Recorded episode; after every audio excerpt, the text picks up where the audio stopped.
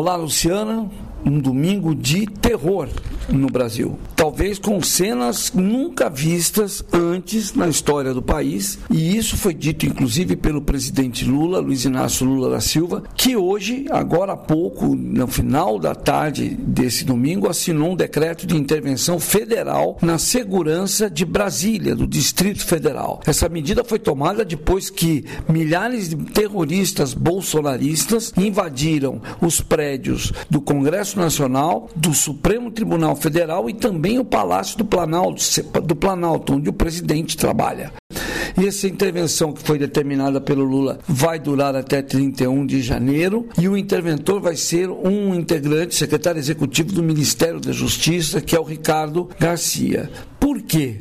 Tudo começou nesse domingo por volta das três horas da tarde. Milhares de bolsonaristas vestindo camisa da seleção brasileira, bandeira do Brasil, máscaras, alguns inclusive com máscaras de gás, já prevendo o que, que poderia acontecer. Eles marcharam saindo do que era antes os remanescentes de um acampamento em frente à sede do Exército em Brasília, vieram caminhando inclusive com, com escolta policial, chegaram no, no, no Congresso Nacional e invadiram a rampa do Congresso, entraram dentro do Congresso, subiram no teto, subiram na laje, fizeram tudo. Eles primeiro tomaram o prédio do Congresso Nacional. Foram parar, inclusive, no plenário, depredaram, quebraram cadeiras, fizeram um monte de coisa. No caminho para subir a rampa, eles enfrentaram pouquíssimos policiais que tentavam bloquear a área. Depois tomaram as duas cúpulas, quebraram a vidraça do Salão Nobre do Congresso, conseguiram entrar. Apesar da resistência de, de poucos policiais da área, porque são policiais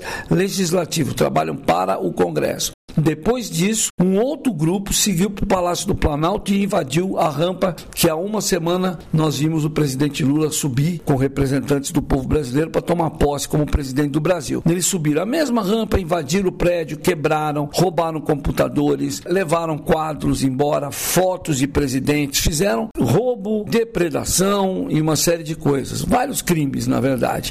Dentro do gabinete ali perto onde o presidente mesmo despacha, alguns policiais formaram uma barreira e ali eles não invadiram. Na sequência, e quase na verdade ao mesmo tempo, um outro grupo de terroristas bolsonaristas invadiu o Superior Tribunal Federal. O plenário foi todo depredado. A porta do gabinete do ministro Alexandre de Moraes, que é também presidente do Tribunal Superior Tribunal Eleitoral, foi arrancada a porta. Ele é grande alvo desses fanáticos de direita que seguem aí uma cartilha maluca e que foi instituída pelo ex-presidente Jair Bolsonaro, que aliás está em Orlando, na casa de um lutador de MMA, o José Aldo, que já teve muita ajuda do governo do Bolsonaro com uma entidade, dinheiro grande por fora. A filha dele recebia esse auxílio família que é dado para quem é pobre e desempregado, ela recebia também, enfim, tá tudo errado lá.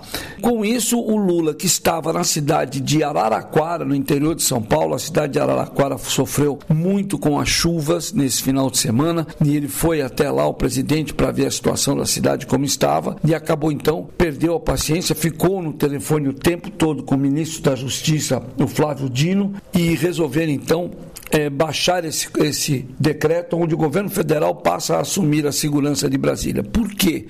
Porque já se sabia que iria haver um movimento de bolsonaristas que estavam chegando em número de 2 mil, 3 mil pessoas em Brasília, vindo de ônibus já há alguns dias, e já se sabia que eles iam tentar um gesto desse tipo, de invadir prédio, como tentaram já fazer na Polícia Federal há coisa de três semanas antes do Natal, enfim, já se tinha uma noção disso. O governo D do Distrito Federal, do governador Ibanhes Rocha, foi avisado pelo Flávio Dino, ministro da Justiça, de que isso ia acontecer. Ele garantiu que ia dar segurança.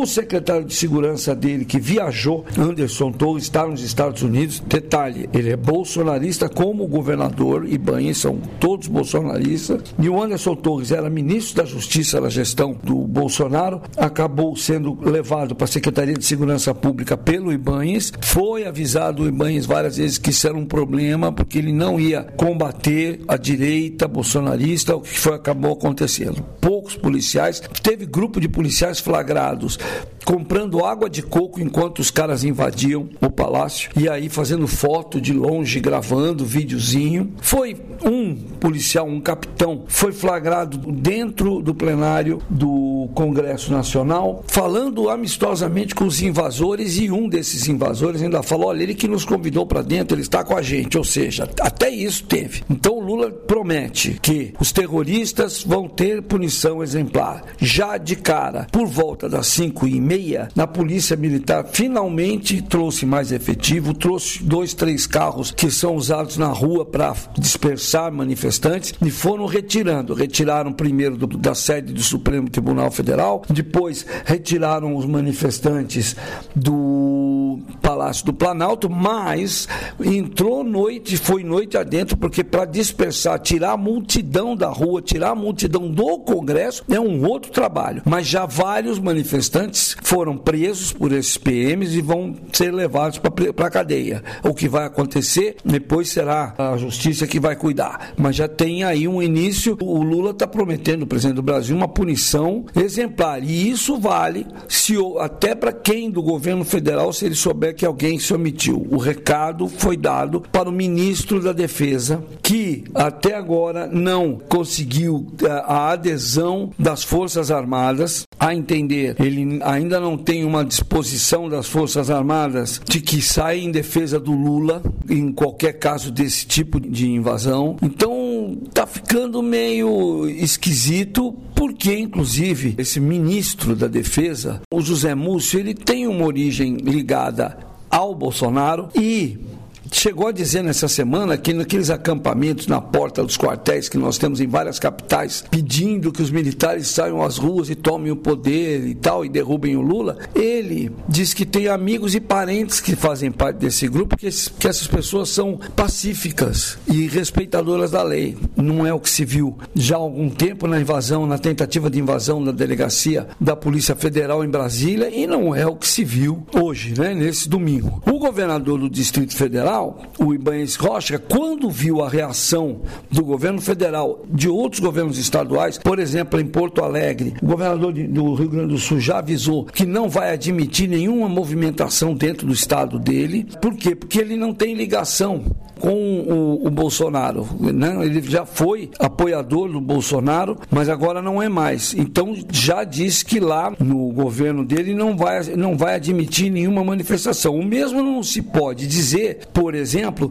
do estado de São Paulo, cujo governador é bolsonarista. O Eduardo Leite, que é governador do Rio Grande do Sul, ele é, é PSDBista, na verdade, ele não é bolsonarista. Então, ele que já foi apoiador do Bolsonaro, ele diz agora que não vai admitir nenhum tipo disso e colocou, colocou à disposição do Ministério da Justiça tropas dos brigadianos lá do Rio Grande do Sul e o que fosse necessário de Polícia Federal para que eles possam se moverem em apoio, indo até Brasília, se fosse o caso. O Tarcísio de Freitas, que é o governador de São Paulo, é bolsonarista, foi ministro do governo Bolsonaro e debaixo do nariz dele tem uma movimentação de quase 300 pessoas, um acampamento parado na frente da Assembleia Assembleia Legislativa de São Paulo, porque é na frente do comando do segundo Exército. Fica ali. Agora, essas pessoas se mobilizaram, veio gente do interior. Na sexta-feira à noite ensaiaram uma paralisação da Avenida 23 de Maio, uma das artérias mais importantes de São Paulo, e nesse domingo repetiram isso.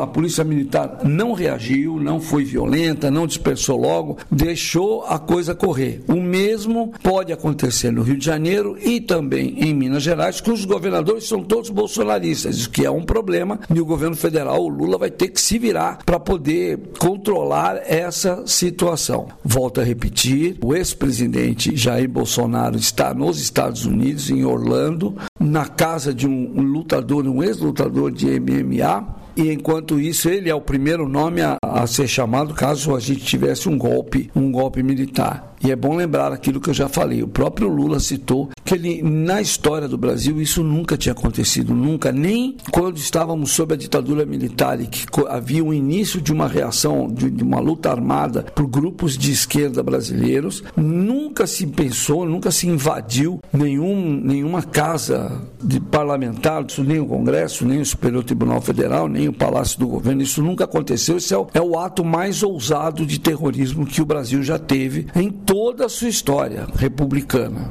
Né? Isso é importante saber. Vamos ver agora, tem que esperar o desenvolvimento. A Polícia Militar do Distrito Federal, agora sob o comando do governo federal, vai ter que agir. Vários policiais foram flagrados em vídeo não atuando, fazendo de conta que eles são, eram até a favor do golpe. Esses também serão expulsos das suas corporações, como o próprio presidente Lula avisou. E o Brasil vive um momento de muita tensão. Precisa ver, inclusive, como é que vai dispersar essa multidão toda que está lá em Brasília ainda ocupando o Congresso no final, no início da noite aqui desse domingo, e depois também, mesmo que saia de lá, vai dispersar para onde? Essa é uma outra pergunta. Muita gente veio de ônibus do sul do país para vir fazer essa, esse ato terrorista na capital federal.